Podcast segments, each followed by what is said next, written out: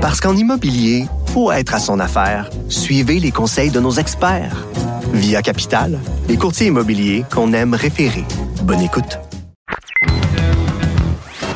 Il connaît tous les dessous de la politique. L'économie, la santé, le transport. Antoine Robitaille. Là-haut sur la colline. Cube Radio.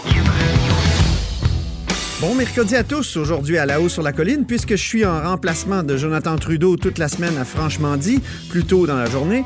Nous reprenons ici deux entrevues politiques du jour. D'abord, il y a le compteur Jean-François Jubot qui est avec nous aujourd'hui. On discute d'une proposition d'un auditeur et lecteur du journal, Steve McDonald, qui proposait d'utiliser le fonds des générations, ben oui, ce fonds de quelques 10 milliards, pour racheter une partie du Labrador. Le Labrador, on sait, qui appartient à Terre-Neuve. Le compteur nous parle aussi des déboires de Louis Arnaud, qui saura, selon lui, se relever. Ensuite, Catherine Dorion, députée de Tachereau de Québec solidaire, est avec nous. Elle organise ce soir une soirée de consultation publique pour recueillir les préoccupations des citoyens et organismes liés au projet de troisième lien qui déboucherait au centre-ville de Québec. Oui, ce tunnel autoroutier, moi qui ne me plaît pas du tout. Mais en tout cas, je lui pose aussi une question sur les cas de prosélytisme qui ont été déposés en cours où la loi 21 sur la laïcité est actuellement contestée. Écoutons donc ces entretiens en commençant par celui du compteur.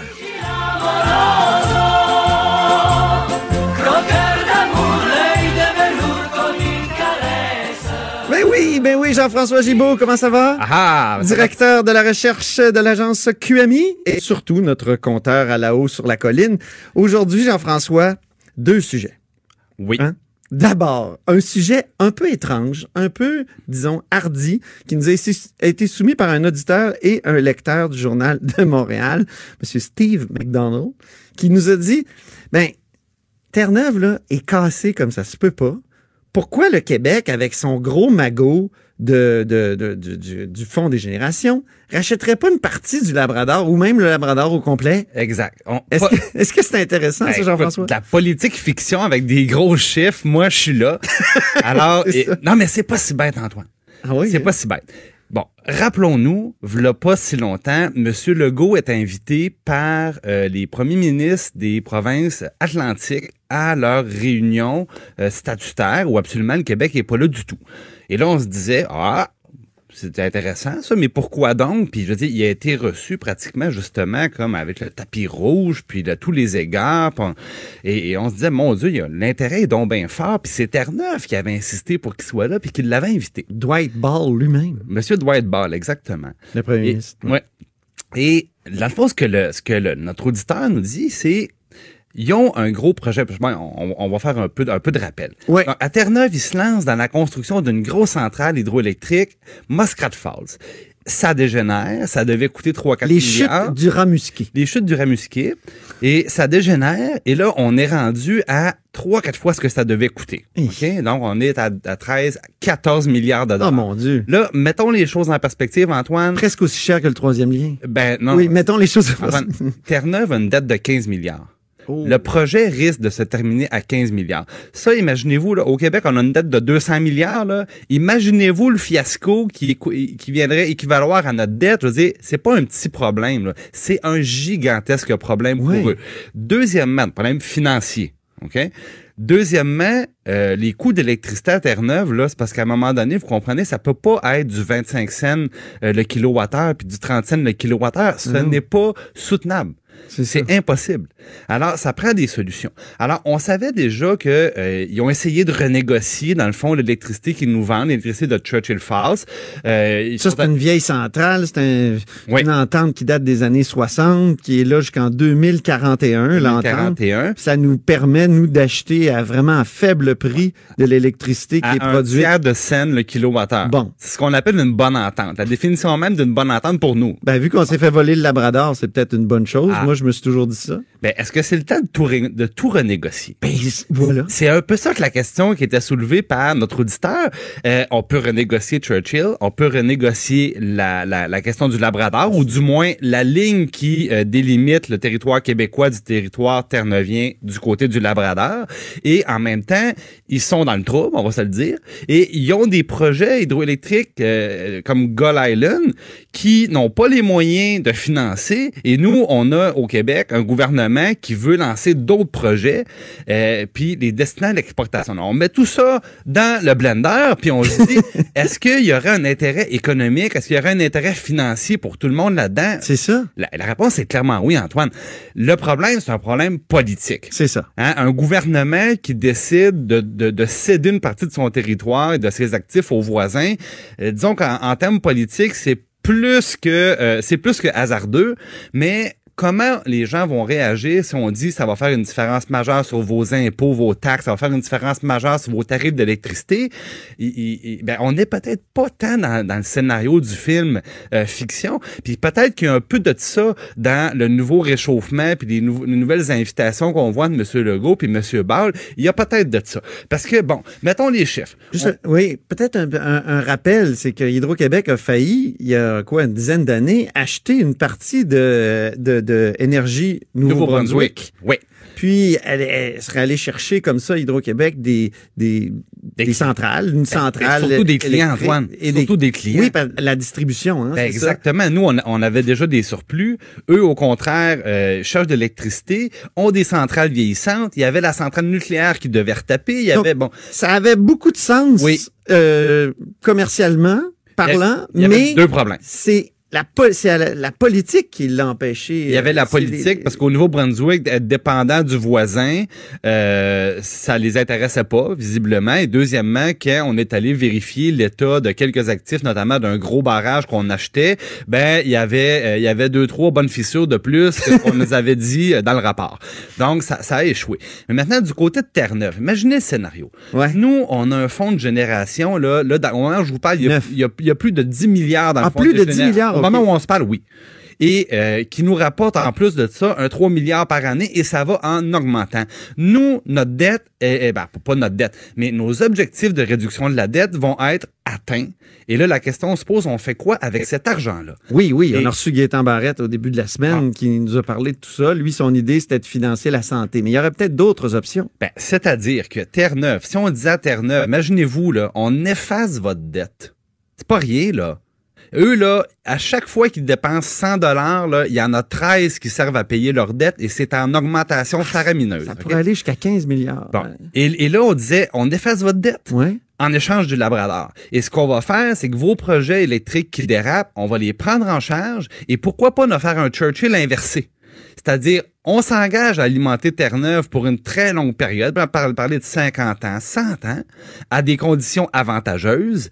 Puis nous, ben, on a le territoire, on a les centrales, et demain matin, tout le monde vit mieux. Et Coudon, Steve McDonald, notre auditeur et lecteur, il nous a mis sur une bonne piste. Ben, c'est une très bonne piste. Surtout que, imaginez-vous, nous, avec le Québec, si on prend le fonds des générations et qu'on s'en sert pour acheter un actif comme celui-là, ouais. ben, ce qui arrive, c'est qu'au niveau de notre dette, là, ça fait pas de différence. C'est, c'est 10, ben, par exemple, 10 milliards ou 12 milliards de dettes contre un actif qui vaut 10 ou 12 milliards. Un, un moins l'autre, ça fait zéro.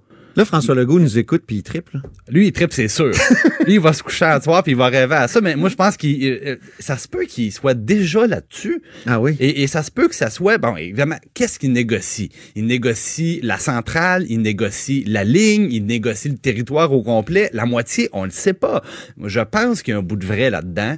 Et euh, un jour, on verra si on est en politique fiction ou si au contraire, on a anticipé quelque chose qui s'en vient. Je veux pas te laisser partir sans te parler de Garneau, Louis Garneau. C'est Oui, terrible ce qui se passe avec Louis Garneau. Mais- Puis e- explique-nous un peu comment il a pu se rendre là, parce que c'est- un entrepreneur qu'on aime beaucoup, une compagnie intéressante euh, qui crée de l'emploi ici dans la région de Québec. Ouais, ben, là, on voyait M. Garneau hier à l'air d'effet. Ben oui. Euh, il l'a dit. À moi, ça ça- ça m'a marqué quand il a dit c'est mon nom qui a sa compagnie. Ah, moi aussi, ça m'a Mais c'est vrai. ça m'a fait quelque chose. C'est son oui. nom. C'est terrible. Bon, puis en plus, il pense à ses employés. Tu dois remercier les gens, euh, euh, mettre fin à tes activités, se mettre sous la protection de la loi parce que t'es Il est pas en faillite. Non, il est pas en faillite, Faut le mais ça va pas bien. Tu T'arrêtes de payer tes, euh, les gens à qui tu dois de l'argent, tes fournisseurs, euh, le, le banquier. Bon, mais Monsieur Garneau, bon, ça c'est dit, c'est pas fini. Puis il l'a dit, il, il a insisté là-dessus.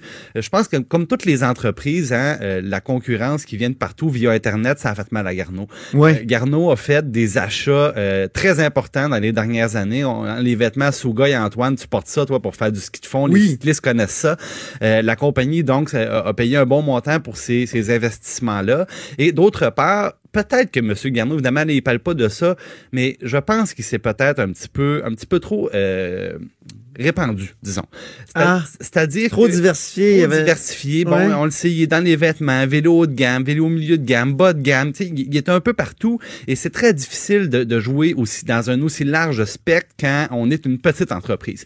Il y a une autre entreprise, Antoine, de Montréal qui s'appelle Argon 18 qui commence à avoir une belle notoriété. Ben oui. Eux, ils ont dit, on n'est pas capable de concurrencer Giant dans tous les gammes de produits. On va y aller dans le très haut de gamme. Parce que dans le très haut de gamme, le prix, c'est pas important. Ce qui est important, c'est de convaincre ton consommateur qui a la poche profonde que c'est lui qui a le meilleur vélo. C'est ça. Alors, qu'est-ce qu'il a fait? Il, s'est- il est allé au Tour de France. Il a dit, moi, je vais mettre la main dans ma poche pour être visible sur le Tour de France. Alors, si les meilleurs cyclistes au monde prennent mon vélo, tout le monde va comprendre que mon vélo, c'est le meilleur. Et ça a été une très bonne recette pour eux. Ils ont une renommée. Et si ton vélo coûte 800 pièces de plus que le concurrent, c'est pas grave. Parce qu'au lieu de valoir 10 000, s'il en vaut 11 000, ça fait aucune différence pour les gens qui sont prêts à payer ce prix-là. C'est ça. Inversement, hein, Rocky Mountain. Mais c'est bon pour la marque, ça. Ben c'est oui, bon c'est pour marque. l'image de marque. Parce que quand on est dans le haut de gamme, on parle juste de prestige, on parle d'image de marque avant même de parler du produit. Évidemment, il faut que le Terminons produit sur l'exemple de Rocky Mountain. ben, ben, écoutez, ils ont voulu à un moment donné, eux aussi, disaient, je veux vendre plus de vélos, hein, je vais aller en vendre chez Canadian Tire. Grosse gaffe. Parce que quand le produit concurrent, il est fait en Inde pour 10 dollars et qu'on ajoute des froufrous sur chaque poignée puis qu'on vend ça 90 dollars, ben, c'est difficile de concurrencer ça. C'est très difficile. Et ils se sont brûlés comme ça, ça n'a pas fonctionné. Monsieur Garneau, ça va être la même chose. Monsieur Garneau, là, il va probablement devoir se trouver sa, sa, le créneau qu'il va conserver et sur lequel il va pousser. Et à ce moment-là, dire, mon produit, c'est le meilleur produit. C'est peut-être pas le moins cher, mais il vaut la peine d'être acheté. Est-ce que ce sera ces casques qui ont une très grande renommée, qui sont distribués partout dans le monde? Est-ce que lui aussi va se lancer dans le vélo très haut de gamme? Est-ce que ce sera ses vêtements? Il va devoir faire un choix. Maintenant, ça va être intéressant de voir euh, c'est quoi le choix qui sera fait. Ça va être à discuter avec ses nouveaux investisseurs. Moi, je suis convaincu qu'ils vont en trouver et que la compagnie va revenir petit à petit. Euh, ils vont peut-être pas rembaucher tout le monde demain matin, mais l'important, c'est que ça, ça soit euh, des activités continues à Saint-Augustin, ici à Québec. Et peut-être si on en rembauche 10, 20, ben l'année prochaine, ça sera 30, 40. Il va trouver sa niche, M. Garneau, j'en suis convaincu. Merci infiniment, Jean-François Gibault, toujours roboratif, euh, donc notre compteur et accessoirement directeur de la recherche à QMI. Parce qu'en immobilier, faut être à son affaire. Suivez les conseils de nos experts. Via Capital, les courtiers immobiliers qu'on aime référer. Bonne écoute. Là-haut sur la colline. La politique autrement dit. Cube Radio. Prochain invité, Oui, et on y passe. qu'est-ce qu'elle pense Un des gens qui veulent, qui, veulent, qui veulent être chef? Oui, chef, tout de suite. Alors, euh, prochain invité dans quelques instants, mesdames et messieurs. Vous écoutez Franchement dit. Catherine Dorion, la députée de Tachereau de Québec solidaire, est au bout du fil. Bonjour. Salut. Catherine, euh, que pensez-vous de ces gens qui veulent devenir chef tout de suite, tout de suite, tout de suite, tout de suite, sans expérience politique? Euh, je pense que ça en dit long sur euh, ce qui est devenu le monde politique pour la moyenne des ours, c'est- c'est-à-dire un, un truc sans grande valeur, sans grande, euh, tu sais, t'as pas nécessairement besoin de faire tes classes, t'as pas besoin d'avoir une pensée si profonde que ça sur pas juste un enjeu, mais une foule d'enjeux. Puis euh, c'est assez facile finalement dans ce, cet état de choses-là de dire ouais, je pourrais être chef tout de suite, puis ça, pourquoi pas, tu sais. Non, mais c'est vrai, quand on regarde un milieu oui. puis qu'on lui accorde pas beaucoup de valeur, on se dit pas je vais commencer par la base. Déjà, on n'accorde pas de valeur à ce milieu-là. Fait que, mais ça, c'est c'est de notre faute à tous. Hein. On a laissé dégénérer comme collectivité euh, notre politique, puis ça donne des choses comme ça. Ah oui, qu'est-ce qu'on aurait pu faire? Oh, ben là, c'est, ah, c'est, ça dépend où est-ce qu'on se situe dans la société, puis on pourrait en parler pendant longtemps. Mais Oui. je voudrais que- qu'il nous, reste du temps pour parler de mon assemblée citoyenne de ce soir. Fait que, peut-être, pour une autre entrevue, Antoine, ça me ferait vraiment plaisir. Ah non, mais je pense que vous auriez pu répondre euh, on peut faire des assemblées citoyennes. on aurait pu Ah, faire plus merci. d'assemblées citoyennes. Mon Dieu, je vais vous engager comme spin, ça vous tente plus? oui, à force d'être de l'autre côté, hein, j'ai des réflexes qui, qui se développent. Donc, Catherine, ce soir, vous avez une soirée de consultation sur le troisième lien. euh, Oui, euh, Et pas n'importe où, au Club Social Victoria, où il pourrait justement y avoir une belle sortie de tunnel autoroutier. Oui, une immense sortie de tunnel avec un échangeur à côté. Euh, tu sais, ces beaux rêves des années 70 qu'on mettait un peu partout dans des visions du futur et qui maintenant euh, vraiment ressemblent plus à, à une vision des années 70 finalement. Mais euh, oui, c'est ça, on a choisi cet endroit-là pour ça. C'est précisément à la à la frontière des quartiers Saint-Sauveur, Saint-Roch et Limoilou que se trouverait, selon la dernière mouture du projet de troisième lien, la grosse, l'immense sortie du- d'un tunnel autoroutier. Fait que on s'est dit bon, euh, les, les habitants du centre-ville, moi, bon, je suis député de Tachereau, tous les quartiers centraux vont être touchés par ça, mais aussi les quartiers de Vanier, de Limoilou. Fait que je les invite aussi. Les habitants, les commerçants, les, euh, les, les, les groupes euh, de toutes sortes là, du, du quartier, euh, des quartiers centraux pour dire bon ben ça sera clairement pas nous qui allons le plus profiter de ce méga projet qu'on va payer pendant des décennies s'il se produit. Alors on faut que je comprenne un peu mieux parce que moi évidemment j'ai mon avis sur le troisième lien puis bon tout le monde le connaît mais j'ai besoin de savoir qu'est-ce qui fait qu'est-ce qui inquiète qu'est-ce qui préoccupe le plus les gens des quartiers centraux est-ce que c'est la qualité de l'air le trafic le bruit le le, le, le- le briser des quartiers pour pour faire pour faire apparaître cette sortie d'autoroute? Euh, qu'est-ce qui puis je veux prendre le vraiment Encore briser besoin, des là. quartiers, comme si ces quartiers-là avaient pas souffert énormément de- dans les dernières décennies.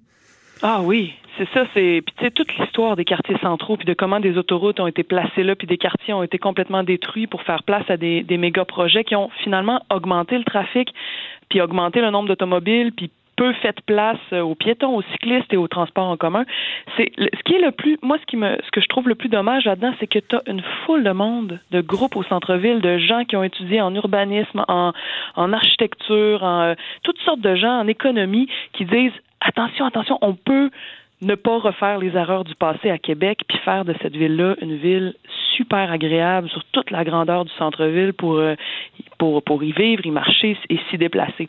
Puis euh, tu sais c'est pas pour faire une guerre à l'automobile, c'est justement pour offrir plus de choix que Oui. soit je suis en auto, soit je suis sur un petit accotement à pied, tout pas confortable puis j'ai peur de me faire écraser, tu sais. Ça c'est pas intelligent là comme choix là. Là, vous parlez euh, ce soir donc à plusieurs de vos commettants, puis des, gens d'ailleurs, des, des, des comtés limitrophes. Est-ce que dans les dernières semaines, il y en a euh, qui sont prononcés pour le troisième lien en, votre compagnie dans une conversation et qui ont amené des arguments qui étaient quand même intéressants, qui vous ont fait vaciller?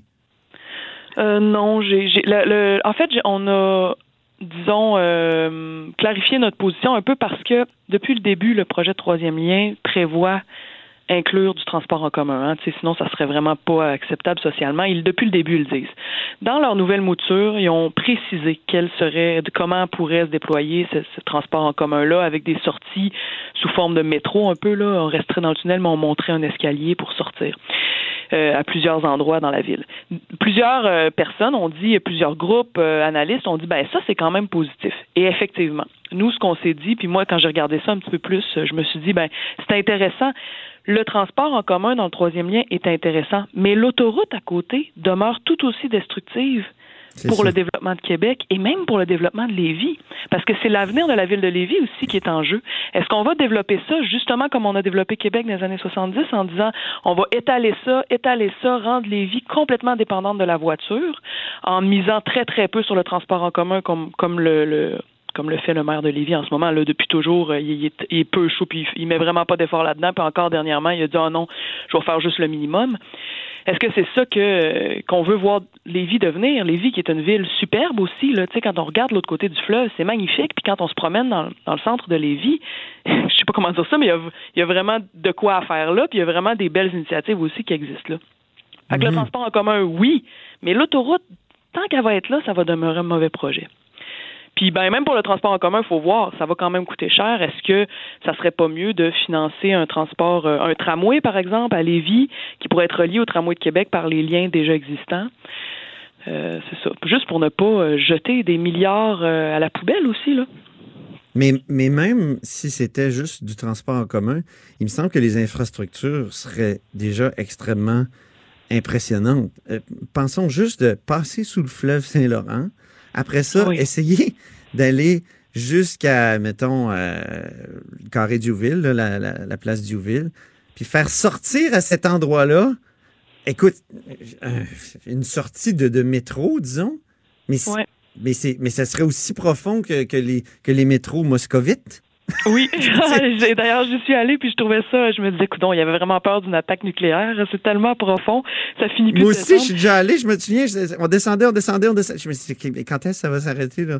On va ah se rendre jusqu'à l'autre bout de la terre. Non, non, c'est ça, faut vraiment pas être claustrophobe. Mais ça, tu sais, ça, la, la, réalité sur ce projet-là, puis il y a des groupes euh, lévisiens qui l'ont poussé. Il y a un projet du GIRAM, notamment, qui, oui qui le chiffrait à peut-être 2 milliards, puis qui disait, bon, euh, ça, se pourrait de telle façon. C'est à étudier, tu sais, on, pourquoi pas un lien qui serait direct entre les centres-villes et qui ne serait que du transport en commun. Ça permettrait un développement intelligent des deux villes. faut voir en même temps parce que c'est moi je trouve ça intéressant vu de même. Ceci dit, il faut quand même évaluer, tu sais, pour le prix, puis pour le, oui le côté pratique, puis euh, toutes les surprises qu'on sait pas qu'on aura, puis euh, tout ça, tu sais. Fait que, mais ça, on en, nous là la, la, la rencontre de ce soir, c'est vraiment par rapport au fait qu'une autoroute va déboucher en plein centre-ville de Québec, comme si mhm. c'est vers. Tu sais, Québec est une des villes les plus étalées au monde, puis c'est fou, les gens savent pas tellement, tu sais, que l'étalement urbain fait, euh, les autoroutes font de l'étalement urbain et que c'est ça précisément qui crée le trafic. Puis j'ai posé la question au ministre Bonardel avant de. Avant la, relâche, là. Il, il sait pas c'est quoi, il connaît pas ça en fait. Il sait pas, il a pas l'air de savoir que c'est quoi qui crée le trafic dans la vie. Moi, je trouve ça inquiétant. J'étais, ah, ben, coudon, OK, il n'y a pas. Ou soit il n'a pas voulu le dire parce que ça. Ouais, je pense qu'il voulait pas s'engager là-dedans, ouais. C'est possible. Ça se peut qu'il ait dit, je le dirai pas parce que ça nuirait au projet de troisième lien, mais quand même, euh, euh, voyons là, il euh, faudrait qu'on prenne des décisions intelligentes en ayant toutes les. Mais bon, ce soir, c'est un projet très populaire à Québec, le, troisième lien. Euh, j'ai pas vu les, sondages, les derniers sondages. Je sais pas si peut-être que vous, vous avez des chiffres. C'est très peu populaire dans le. Non, j'ai pas les derniers chiffres, mais je sais que c'est très peu populaire au centre-ville. Ça, c'est clair. C'est vraiment pas un projet qui, euh, qui est aimé au centre-ville. Puis d'ailleurs, quand on regarde où est-ce que c'est populaire, c'est à peu près les zones de grande écoute des radios parlées de Québec euh, qui, qui en font la promotion gratuite là, depuis des mois et des mois et des mois et des mois à tous les jours, de façon soutenue. Là. Fait que, tu sais, bon, c'est correct. On peut. les radios ont droit d'avoir une opinion et de travailler pour un projet, mais euh, gratuitement. Sauf qu'il faut que l'autre côté puisse s'exprimer aussi, même si on n'a pas autant de moyens, il faut s'organiser pour que euh, cette vision-là sorte, pour qu'on puisse être, euh, plus éclairé au bout. Je me demandais sur un autre sujet, Catherine Dorion, sur le prosélytisme à la CSDM, c'est-à-dire qu'à la CSDM, il y a des, des, des, des, éducatrices là, musulmanes qui ont comme insisté sur des, sur des jeunes filles pour qu'elles portent le voile. Qu'est-ce que vous avez pensé de cette, euh, de, cette affaire-là qui est sortie notamment dans le Devoir sous la plume d'Hélène Budgetti? Ça a été déposé même en preuve dans euh, la contestation de la loi 21. Euh, mon Dieu, je t'avoue que j'ai, je vous avoue que j'ai pas regardé ça profondément, puis que tout, si, si tout ça est vrai, avéré, là, je sais pas à quel point ça l'est, là. Euh, ben, ben ça a été déposé en preuve devant les tribunaux, là. Donc, euh, euh, il y a même un des parents qui dit J'ai quitté la Tunisie pour que ma fille puisse grandir dans un milieu respectueux de ses choix et mm. ses décisions. Euh, est-ce que. non, il n'y a aucun prosélytisme qui doit avoir place dans les écoles, que ce soit un prosélytisme religieux, euh, politique, tu sais. Mm-hmm. transmettre des idées, transmettre des valeurs, oui, transmettre des. De, inciter à des affiliations, ça marche pas, ça marche pas du tout que d'un bord ou d'un ou de l'autre bord.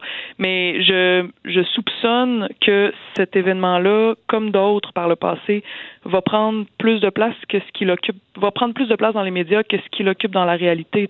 Est-ce que c'est des cas isolés? Est-ce que c'est des personnes euh, qui représentent pas du tout finalement? Parce que moi, on a entendu. Mhm abondamment des parents dire la prof ou l'éducatrice de mon enfant est voilée et mon Dieu, c'est la meilleure au monde, et pas du tout dans le prosélytisme, c'est la, une des personnes les plus ouvertes que je connaisse, bla bla bla bla.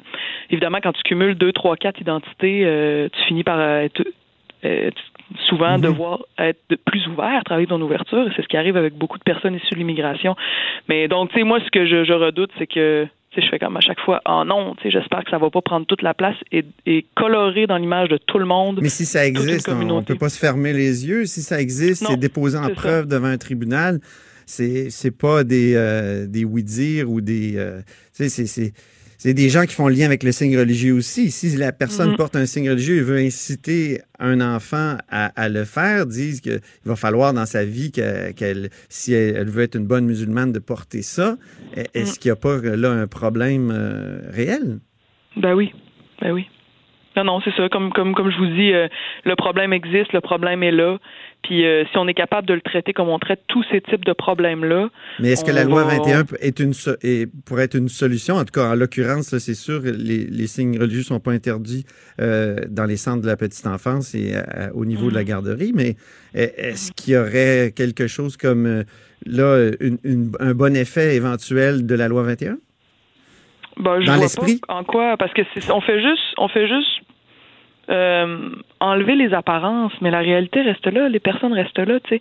Puis ce que ça fait, c'est que les gens qui sont le plus attachés à leur religion, parce que ça existe, puis on peut se rappeler nous, nos grands-parents, nos arrière-grands-parents, là, je veux dire, c'est rien d'extraterrestre de croire en Dieu. Beaucoup de gens croient en Dieu, sont attachés à ça. Une fois qu'on est capable d'accepter ça puis de pas ostraciser ces personnes-là parce qu'on est traumatisé par l'Église Mhm. catholique puis tout ce qu'on a vécu, une fois qu'on est capable de comprendre que la majorité de l'humanité croit en Dieu, puis qu'il y en a qui sont attachés à des choses reliées à leur religion, mais qu'on peut comprendre que ces personnes-là sont capables de faire la part des choses puis de garder ça pour eux puis de pas faire de prosélytisme. Mais le Ben, prosélytisme, c'est ça, c'est ça qui vous dérange, c'est ça, quand même. Ça, oui, oui, ben non, le pros- Ouais. mais le prosélytisme, c'est pas de porter un voile, c'est de dire à quelqu'un tu devrais en porter un alors que tu es en position d'autorité. Puis moi, euh, le fait que des, fa- des personnes attachées à leur signe religieux se re- di- vont choisir de, de, de rester plus proches de leur religion, ben qu'est-ce que ça fait? On les intègre plus, ils sont plus au travail, ils sont plus avec nous, ils se sentent rejetés, ils se regroupent entre eux. Ça, on l'a tout entendu dans les consultations, là. Puis euh, comme Sol Zanetti disait, si les Québécois avaient entendu tout ce que j'ai entendu pendant les consultations, ils seraient pas pour la loi 21. Bien, ben, euh, on rappelle que ce soir, c'est un autre sujet. Donc, c'est ce le soir à sujet 19h. du troisième Ce lien, à oui. 19 Oui, ce soir, 19h au Club social Victoria. C'est pour entendre les préoccupations, les, les inquiétudes de tout- toutes sortes de monde, mais c'est vraiment pour les gens des quartiers centraux de Québec. Donc, c'est à eux que ça s'adresse. Vous, attendez-vous à, avoir des, euh, des visiteurs qui sont pour le troisième lien? Ben, ça se pourrait. Si la personne me dit, moi, j'habite Saint-Roch, je suis, de- je suis sur la rue Arago et blablabla, il est tout à fait le bienvenu aussi. L'affaire, c'est que je veux pas que ça soit qu'une gang de monde euh, qui, euh, qui, qui connaissent pas la réalité du centre-ville viennent dire, nous autres, on est pour, puis là, se mettent à essayer de, de finalement, parce que c'est pas ça le but de la soirée, là, tu moi, je veux entendre Mhm. la voix des gens du centre-ville. Donc, euh, toute, toute personne du centre-ville est bienvenue. Tout le monde va pouvoir prendre la parole, en tout cas, à moins que ce soit bien plein. Là, faut être du centre-ville. Il faut, faut avoir l'ADN centre-ville. Faut vivre au centre-ville. Parce que c'est OK. c'est- c'est- c'est- c'est ça, là. faut vivre au centre-ville, mais ça peut être des groupes, ça peut être des commerçants, ça peut être euh, des gens qui travaillent en santé, des infirmiers, n'importe quoi. Là. Ça peut être un commis de dépanneur. euh, tous ceux, tous ceux qui se sentent concernés par ça euh, sont, sont les bienvenus. Bien. Ben, merci beaucoup, Catherine Dorion. Cette émission est maintenant disponible en podcast. Rendez-vous dans la section balado de l'application ou du site cube.radio pour une écoute sur mesure en tout temps. Cube Radio, autrement dit. Et maintenant, autrement écouté.